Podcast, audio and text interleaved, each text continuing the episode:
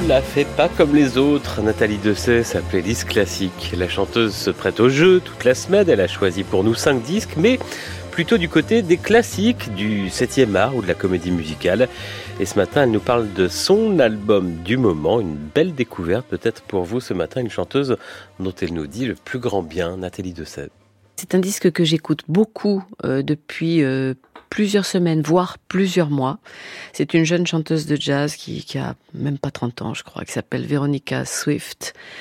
Et euh, j'ai tous ses disques. Je l'ai entendu en live aussi euh, au Duc des Lombards. Elle a une personnalité incroyable, une voix géniale qui rappelle celle d'Ella Fitzgerald.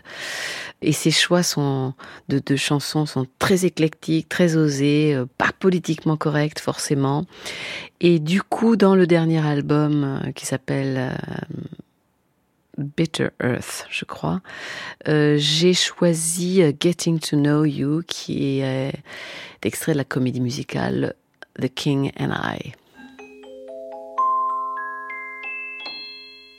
It's a very ancient saying, but a true and honest thought that if you become a teacher, by your pupils you'll be taught. And as a teacher, I've been learning, you'll forgive me if I boast.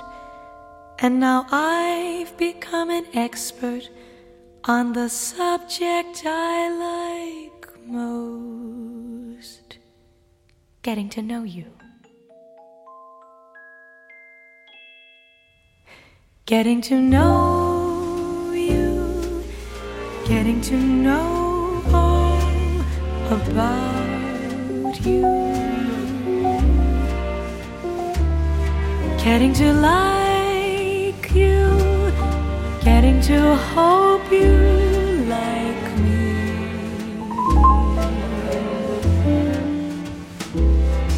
getting to know you, putting it my way, but nicely.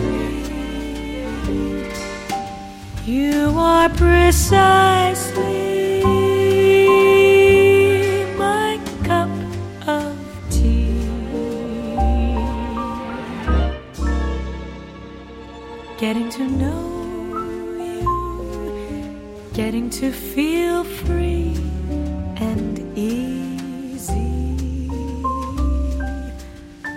when I am with you, getting to know what to say. Haven't you noticed? Suddenly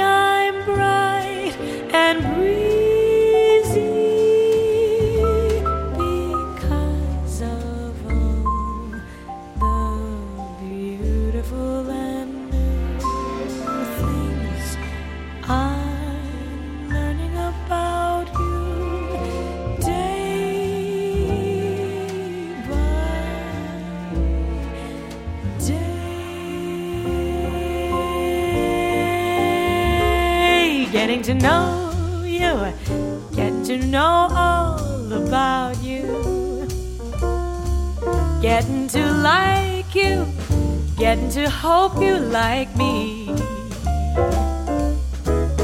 getting to know you, putting it my way nicely.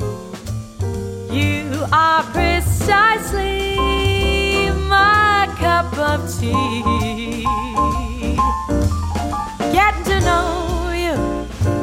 to feel free and easy when I am with you, getting to know what to say. Haven't you noticed? Suddenly I'm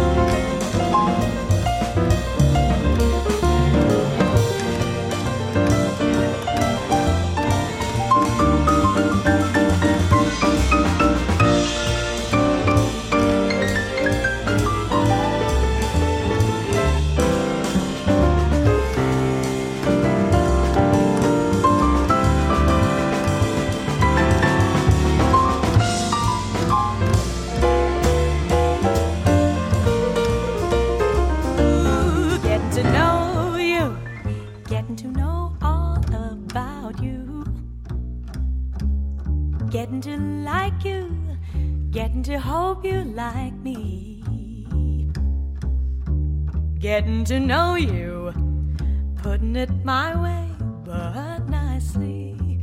You are precisely my cup of tea.